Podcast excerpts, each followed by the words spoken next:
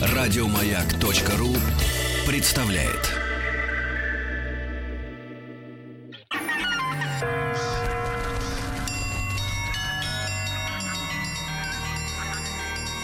Русский мир. Истоки. Друзья мои, э, требуется пояснение к нашему сегодняшнему этому часу общения, да, поскольку э, есть несколько у нас проектов, родившихся вот за последние несколько месяцев, и вы с некоторыми из них уже знакомы, но сегодня и мы лично прикасаемся к этому проекту впервые, поэтому нужны кое-какие пояснения, да, Рустам Ильич? Э, громкое слово «русский мир», э, значит, вызывает... Истоки. Э, да, и почему, зачем? Почему зачем? Почему зачем? Ну, потому что я как человек с нерусской фамилией, с нерусским именем, который появился Но на русский. свет а, далеко-далеко от Москвы, Да. в песках э, Средней Азии, Песках. хочу разобраться с историей страны, в которой я живу сегодня. Мгм. Всё, Хорошо. больше ничего. Ну, на самом Хорошо. деле, очередной наш, больш... очередной наш большой проект, который мы назвали именно таким образом. А, Две программы вышли в рамках утреннего шоу «Доброе утро, профсоюзы». Ну и теперь вот мы подхватили эстафету. Подхватили, да. Сегодня у нас в гостях э, Антон Анатольевич Горский. Антон Анатольевич, доброе утро. Доброе утро. А, доктор исторических наук и профессор кафедры истории России до начала 19 века исторического факультета МГУ имени Ломоносова. Ну и поскольку мы идем э, этапами историческими, да, то сегодняшняя наша тема э, князь Олег. Речь идет э, у нас, я так понимаю, там вот, еще события до крещения, да, Руси. Да, конечно. Да, и а, вещи, Олег, э, такое, да, такое имя вам, наверное, больше знакомо, может быть, нашим слушателям по именно литературным произведениям. Ну и, э, а- Антон Анатольевич, э, может быть, сначала такой теоретический вопрос, перед тем, как уже непосредственно к, к главному герою нашей сегодняшней программы приступим. Насколько мы можем уверенными быть э, в точности описания исторических событий, вот такой удаленности от нас, потому что часто встречается в наше время э, утверждение, что э, история много раз переписывалась. э, Да, в угоду каких-то каким-то интересам э, тех или иных периодов и э, много ли мы знаем достоверных фактов вот о тех и перепроверяются они каким-то образом другими источниками. Ну, с одной стороны, э, эпоха Олега, конечно, во многом описана вот так, как она описана в повести временных лет, в начальном русском летописании. Э, Конечно, там довольно значительный элемент легенды содержится в этом, потому что летопись составлялись позже, во времена Олега, то есть это конец 9 начало X века еще летописания не было, и, э, ну, как минимум через столетие после Олега только начались эм, регулярные лет- летописные записи. Но, с другой стороны, Олег — это м, первый а, правитель, от эпохи которого сохранился источник документальный. Вот если о, Рюрике, э, его предшественнике, есть только вот, э, достаточно легендарные сведения, записанные э, много позже, то от Олега есть документ, это договор Олега с Византийской империей, заключенный в 911 году, 2 сентября, точная дата есть в его э, тексте. Этот текст э, составе повести временных лет дошел, но этот текст именно документальный, он четко отделен от э, летописного текста, и таким образом вот его э, э, сведения достоверны. Что касается остальных известий о деятельности Олега, о его смерти от укуса змеи, то, что воспето Пушкиным было здесь, конечно, значительный элемент легендарности. Дорогие друзья, итак, с Антоном Анатольевичем Горским мы сегодня э, об э, князе Олеге поговорим, да? И, ну, вот официально в энциклопедиях он именуется как князь Новгородский, а затем и великий князь э, Киевский. Э, Антон Анатольевич, э, кто он был по национальности? Э, этнические. Потому что если Рюриков брать, то, наверное, все-таки не русские люди, да, вот, приглашенные. А кто был Олег? Нет, ну, тут э, что значит для того времени русские? Как раз э, согласно вот, э, повести временных лет. Э, Рюрик и его люди — это и те, кто первоначально именовался Русью, откуда Мгм. название пошло. Другое дело, что идут споры насчет достоверности отождествления вот Рюрика и его окружения именно с первоначальной Русью. А Олег был, согласно, опять-таки, вот летописной традиции, от рода Рюрика, то есть был он э, по терминологии, опять-таки, летописной варягом, э, выходцем из э, Скандинавии. Мгм. Ну, Скандинавии в широком смысле, потому что в это время экспансия вот, э, скандинавская, так называемая экспансия викингов, она охватила и ряд э, сопредельных территорий. Да. А Антон Анатольевич, кстати, как вы вот прокомментируете такую легенду? Мы э, несколько недель назад были с визитом э, в Швеции э, и в Стокгольме, значит, местный экскурсовод нам, э, ну не, не то чтобы с гордостью, но рассказывал историю о том, что шведы, да, вот их как бы историография, а, считает, что одно из племен, которое э, жило в районе современного Стокгольма, как раз и перебралось на, современ... на территорию современной Руси, и таким образом родиной, э, ну не славян, но какого-то из племени может быть вот э, Скандинавия. Э, Ну, о том, что какое-то племя или какая-то общность целиком э, переселялась в Восточную Европу, э, таких э, оснований считать так нет, конечно. Но другое дело, что достаточно постоянно вот в течение IX и X веков э, определенные э, вот, э, контингенты выходцев из Скандинавии в Восточную Европу приходили. Как правило, на службу к русским князьям они приходили на военную службу. Но были и переселенцы э, не- с другими э, целями. Так что в определенном э, смысле э, здесь движение было. Другое дело, что вот, вот происхождение, э, собственно, древнерусской династии, э, которую начал эм, э, Рюрик, а затем продолжил Игорь, и его э, потомки, э, и Олега, их э, э, соратника и, видимо, родственника, Э, вот из какой части э, скандинавского мира они происходили здесь, э, это представляет свой определенный вопрос, и, в общем, достаточно э, оснований имеет точка зрения, что они э, были выходцами не из Швеции, а из Дании. Мгм, Да. Антон а, Анатольевич, а, соответственно, князь, да, можно нашим слушателям пояснить, вот в те времена, что это был за титул, да, и как его можно было получить, или это было только, а, можно было по наследству у- унаследовать? Купить, может быть. Да, что это было Ну, за... князь — это титул, э, общеславянский титул правителя. Э, И, конечно, княжеское достоинство, оно э, был, было наследственным, передавалось по наследству. Ну, в э, Скандинавии этому соответствовал э, титул конунг, откуда, собственно, и современный кинг, э, английское, немецкое кёниг, это вот общее происхождение.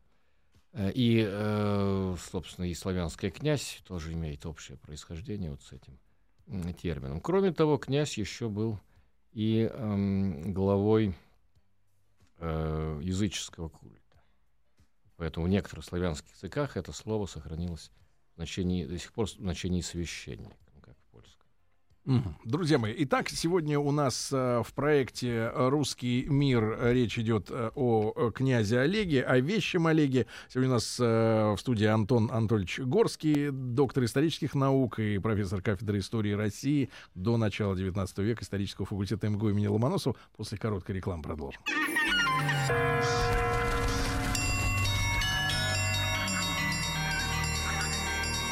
Русский мир. Истоки. Ну что ж, друзья мои, в проекте «Русский мир» сегодня о князе Олеге. Мы говорим э, с Антоном Анатольевичем э, Горским. Антон Анатольевич, э, князь изначально он был новгородский, да, и мы нашим слушателям совсем молодым должны пояснить, что речь идет о Великом Новгороде, да, а не о Нижнем. Разумеется. Вот, да, чтобы не было никаких разночтений. И знаем ли об этом периоде мы что-нибудь э, достоверно, да, вот пока он был э, не центральным, да, не, не федеральным, скажем так, князем. А, Ну, здесь вот как раз э, важно сказать о том, какое место Олег и его деятельность занимают в процессе сложения государства э, Русь. Э, Рюрик, предшественник э, Олега, княжил в Новгороде, в земле Славен, то есть на севере э, территории расселения восточных славян. А Олег э, перенес резиденцию в Киев. Он захватил э, Киев, устранив э, местных князей варяжского тоже происхождения Аскольда и Дира, и э, перенес именно туда Киев, э, столицу. И, соответственно, вот создалась э, ну, такого рода, можно сказать, ось государственной территории будущей э, с севера на юг по рекам, по речным путям Восточной Европы, по пути из Варяг в Греки, так называемому, от Новгорода и Ладоги на севере до Киева э, и более южного, более нижней части течения э, Днепра э, на юге. Э, другое дело, что это еще не было завершение формирования государства. Вот иногда так э, изображается дело, что вот 882 год, согласно повести лет, в этом году Олег э, занял Киев. Вот с этого времени существует уже э, древнерусское государство, как принято называть, и чуть ли не до середины XII века. Но э, процесс формирования государственной территории, он еще занял достаточно долгое время, в общем, весь X век, и завершился только в эпоху Владимира Святого. Но э, вот эпоха Олега, она важна тем, что в это время создается как бы вот эта основа государственной территории, достаточно еще узкая полоса с севера э, на юг, рассекавшая восточноевропейскую равнину, и дальше превращение уже шло на восток и на запад за счет подчинения восточнославянских э, группировок, переход их под власть э, киевских князей. Ну вот при Олеге наша, ну как наша, ну все равно наша, да, а площадь государства, она какой, какой была? То есть по вертикали мы понимаем, а вот границы западные и восточные, как у нас происходили? А, здесь, Или э, это было условно все? Конечно, для того времени нельзя говорить о границах вот э, в позднейшем э, смысле. Почему? Потому что была вот эта вот э, основа, территории, которая непосредственно была под властью киевских князей и их наместников.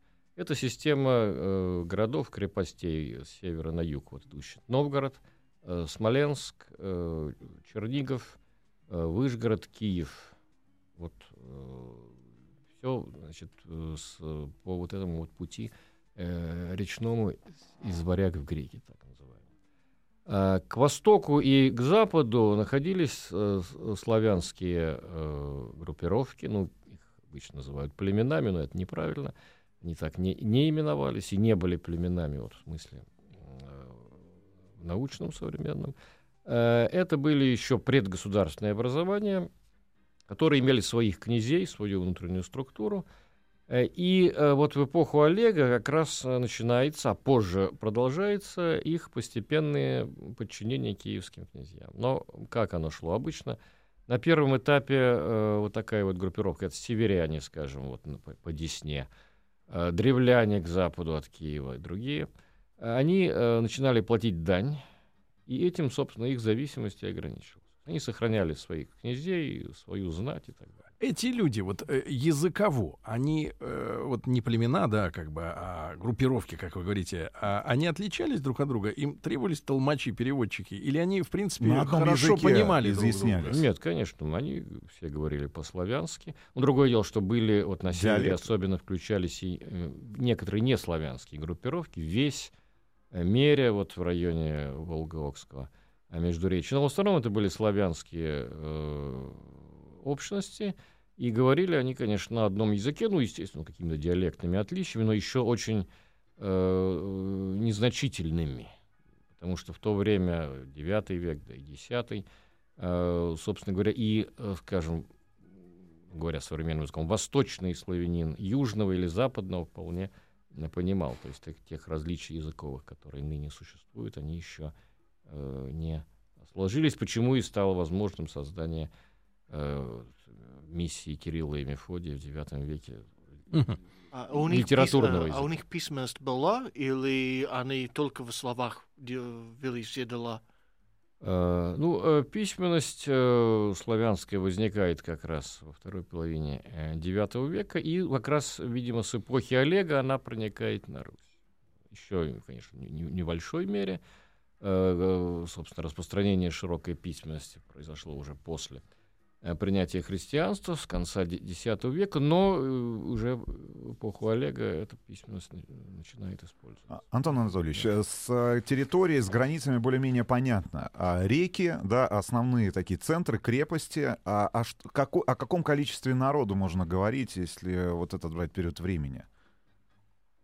Ну, в целом, о, о популяции, о численности. Ну, это, эти подсчеты, их произвести очень сложно, поэтому все такого рода оценки, они бывают такими э, гипотетическими. Ну, ну, группировка хотя бы, это, это какое количество? Ну, вот можно о чем говорить, когда есть э, известно археологически выявлена площадь городского поселения, ну, тогда более-менее можно говорить о том, что э, сколько могло жить в том или ином городе э, людей. Ну, ясно, что вот в Киеве несколько тысяч человек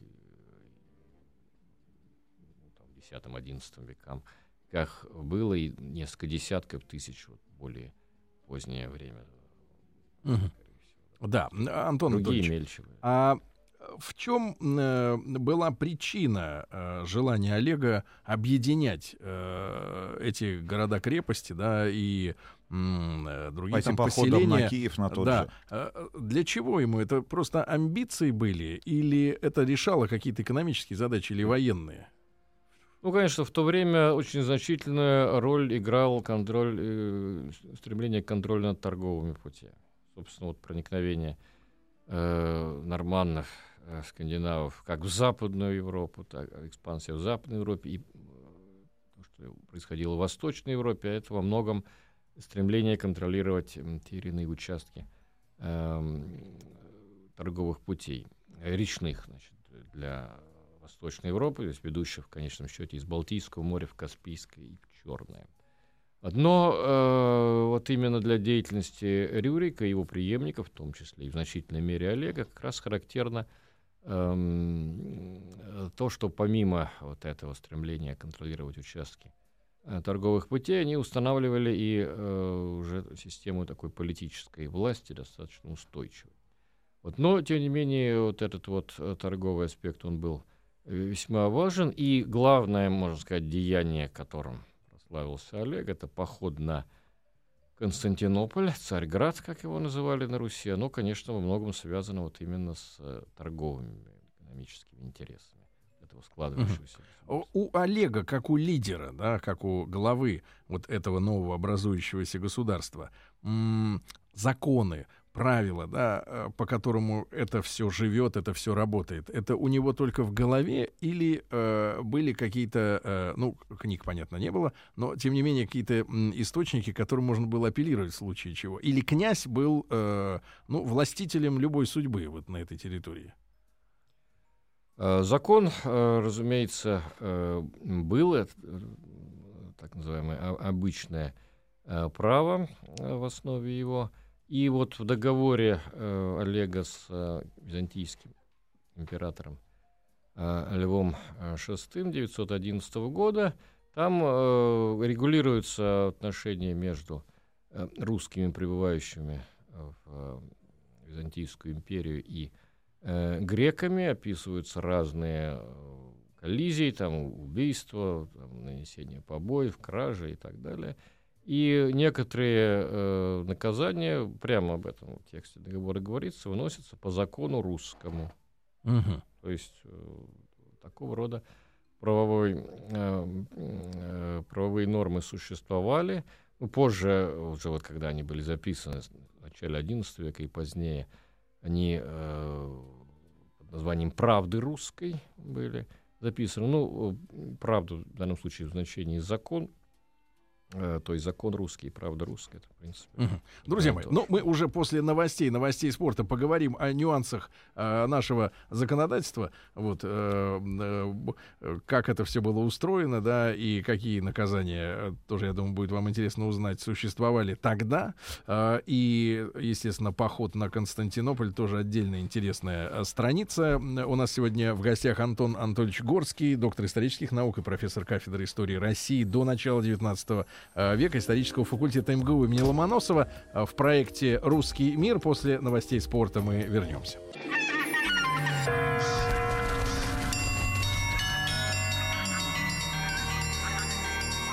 Русский мир. Истоки. Да, друзья мои, итак, сегодня мы вам представляем наш э, свежий проект под названием «Русский мир». Э, Рустаму Ивановичу хочется понять, куда же он приехал 20 лет назад. Да, и я думаю, что людям, которые прогуливали в школе исторические уроки, а некоторым и не, не нужно прогуливать. Э, вот мы знаем сегодня, да, э, общаюсь много с родителями, э, естественно, с нашими слушателями, у которых есть уже дети-школьники, и э, вопросы задают. Почему Египет изучается целый год, а Великая Отечественная война пару месяцев? Вот. Куда уж там до э, э, Руси, Киевской, Новгородской, да. Э, восполняем вместе с вами пробелы. Э, я уверен, что вы услышите для себя интересные факты, ну и сможете их пересказать своим детям, которые сейчас, я уверен, в школе, да. Антон Анатольевич Горский сегодня у нас э, главный Докладчик, доктор исторических наук и профессор кафедры истории России до начала 19 века исторического факультета МГУ имени Ломоносова. Антон Анатольевич, еще раз большое спасибо, что вы выкроили время для того, чтобы с нами Вам пообщаться. спасибо. Да, и вопрос вот, э, он, я понимаю, он попсовый, да, такой, э, такой об- обывательский совершенно, не научный, но тем не менее, насколько тогда государство было жестоким к э, нарушителям законов, да, Э, потому что если вспоминаешь какие-то вещи о том времени, ну, если чуть-чуть более поздний период, э, те же уже э, столкновения с монголо-татарами или с Золотой Ордой,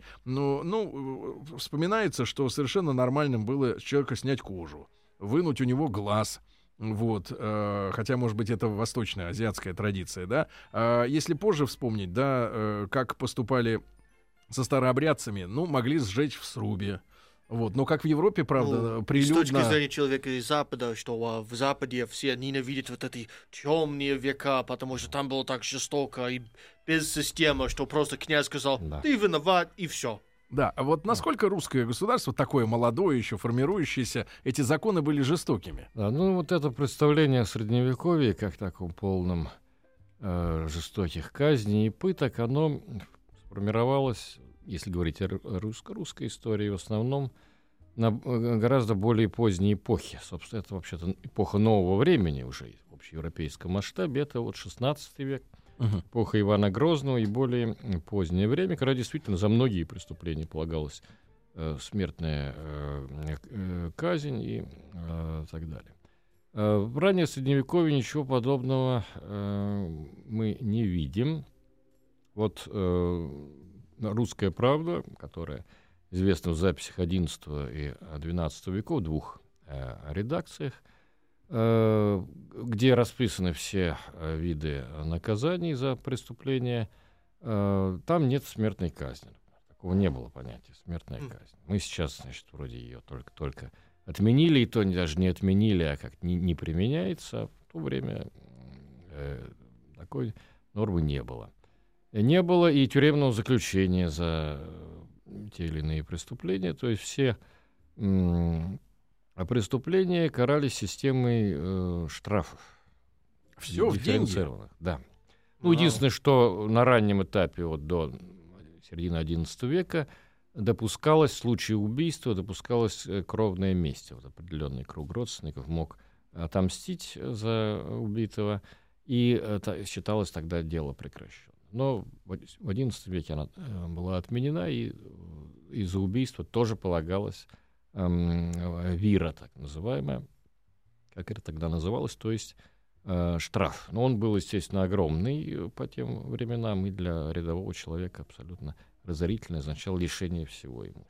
А члена вредительства из серии там Нет, э, нет. за воровство руку отрубили Нет, или нет. там еще что-то? Это в Византии вот были распро- такие э, члено- членовредительские наказания, на Руси э, в то время такого не было. Мгм, да. И, а, Антон Анатольевич, тогда э, приступим, наверное, к самому важному, да, поход на Константинополь, на Царьград.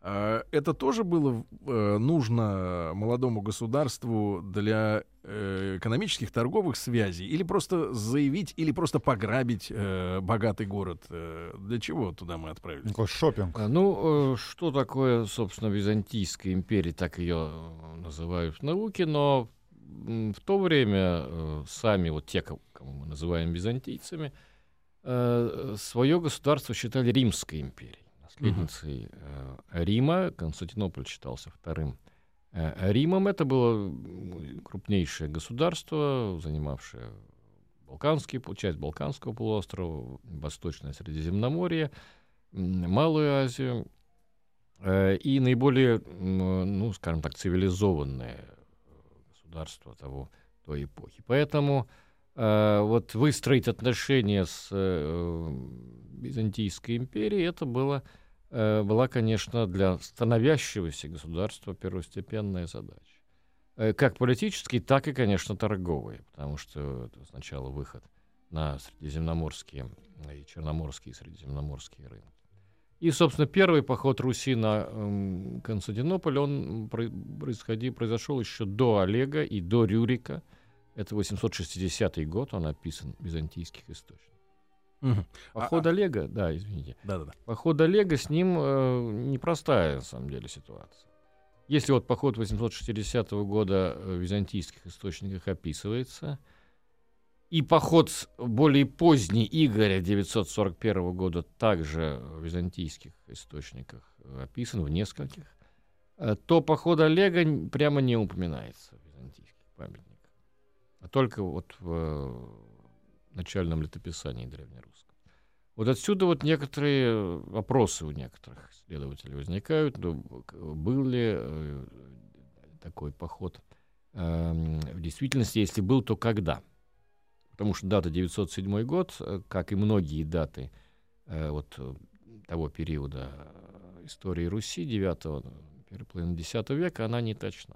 Она позже вычислялась уже летописцем, там, исходя из своих соображений. Есть, кстати, другая дата в одном из летописных памятников, 922 год для похода. Угу. Вот, но все-таки э, вот этот текст договора, который очень выгоден был для русской стороны. Э, русские, приезжавшие с торговыми целями в Константинополь, не должны были э, платить мыт, торговую пошлину. Угу. Что уникально по тем временам для византийских порядков. И, конечно, просто так такой договор появиться не мог. Очевидно, некая, некий поход с демонстрацией силы был. И вот некоторые Э, исследования современные э, все-таки, согласно ним, упоминание, пусть косвенное, о нем есть в одном византийском источнике, и относится оно к 904 году. Угу. Но, опять-таки, здесь ничего определенного сказать нельзя.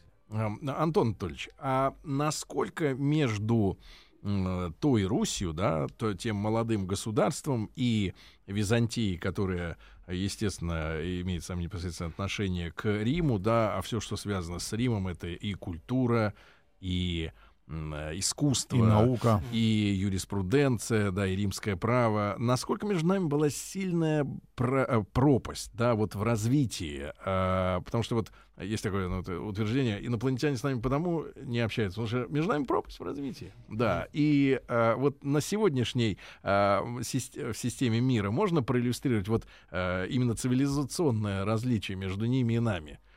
Э, если там за основу взять какое-то среднее европейское, там, западное государство, то мы кем примерно были по развитию всех институтов? Ну, такие сопоставления, они, конечно, и основания особых под э, собой э, не имеют, они будут всегда не незначны. Э, но тут просто надо иметь в виду, что Византия э, по своему уровню развития она превосходила э, не только Русь, но и всю, остальную Европу, так скажем. Потому что как раз 9-10 века — это время, вот мы говорим о формировании Руси, тут общеевропейский контекст важен. 9-10 века — это время формирования государств на практически большей части Европы. То есть образование Руси было частью общеевропейского процесса. Это страны Скандинавии, появляются государства в это, uh-huh. именно в это время. Это западные славяне, это южные славяне, э, это Венгрия. То есть э, это, в общем-то, территориально большая часть Европы. Более того, и в Западной Европе, где несколько, в узком смысле слова, в Западной Европе, там, южнее Дуная, западнее Эльбы, где э, государственность сложилась немного раньше, вот, э, середина первого тысячелетия э, нашей эры, э, вот на обломках Западной Римской империи сложились так называемые варварские королевства, там в 9-10 веках тоже происходит, ну, что, так можно сказать, переформатирование некое. Формируются э, новые э, государственные образования. Э, это вот э, на, на, на основе франкского, франкской империи, это королевство Германии, Франции, Италии.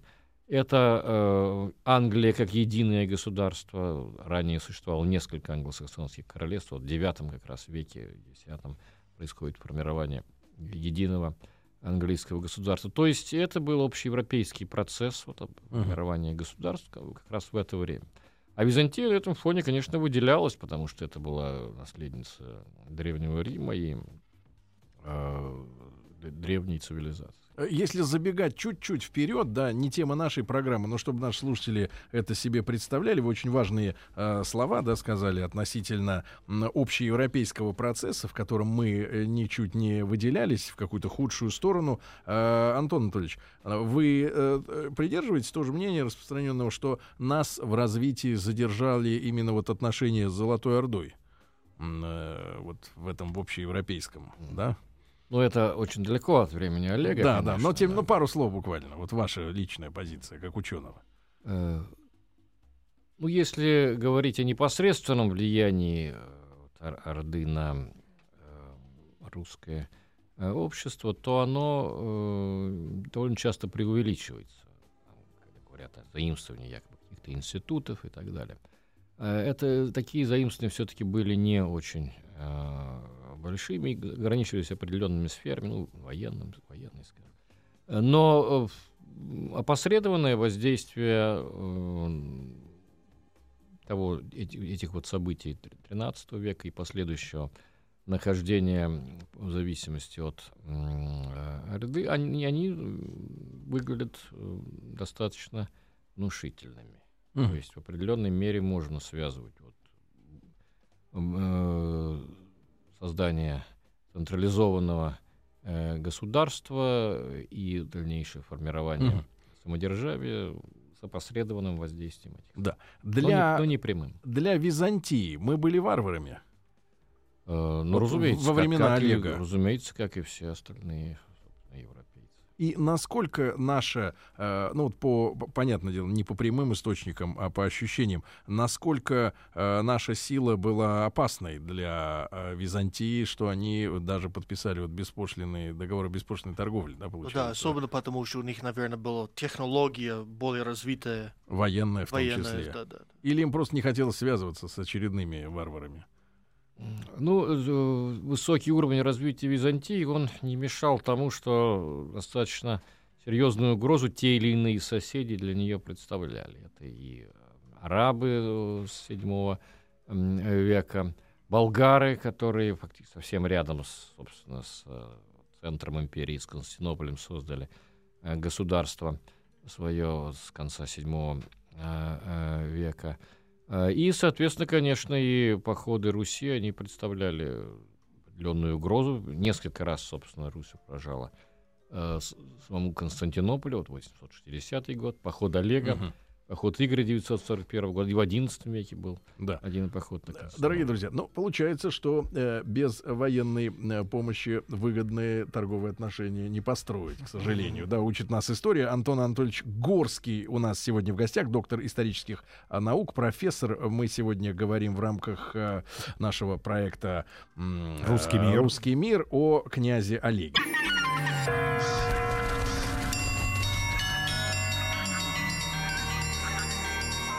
Русский мир. Истоки.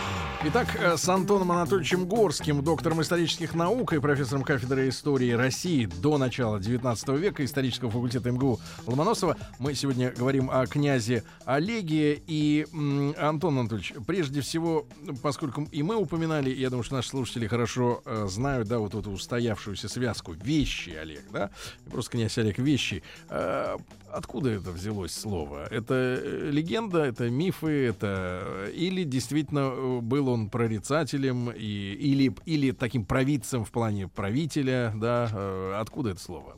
Вещим он действительно называется в, летописных известиях, что так говорится, что так его люди эм, э, прозвали за именно вот некий э, дар ведания, так. Вот, ну, описываются, Это мистика? описываются некоторые такие вот события, что якобы хотели греки отравить Олега во время переговоров эм, в ходе его похода, и он разгадал э, эту хитрость. Вот, но, э, тем не менее, э, как бы вот разоблачая вот эти языческие представления князя как вещем, э, собственно говоря, в повести временных лет и приводится э, легенда о смерти Олега от коня. Э, вот в данном случае он не смог, э, получается, понять вот это прорицание э, волхва и в результате погиб. Является ли Олег, ну вот, получается, предком следующих наших русских правителей? Как дальше вот переходила власть? Да, здесь тоже довольно ин- интересная проблема. Предком Олег э, последующих князей не является. Прямая линия э, выстраивается от Рюрика к Игорю, который э, княжил после эм, а Олега. Игорь, сын Рюрика, позднейшие князья, соответственно, потомки Игоря. А как получилось, что вот э, Олег э, вот в- как бы в- в Да. внедрился? Да, здесь лю- любопытно.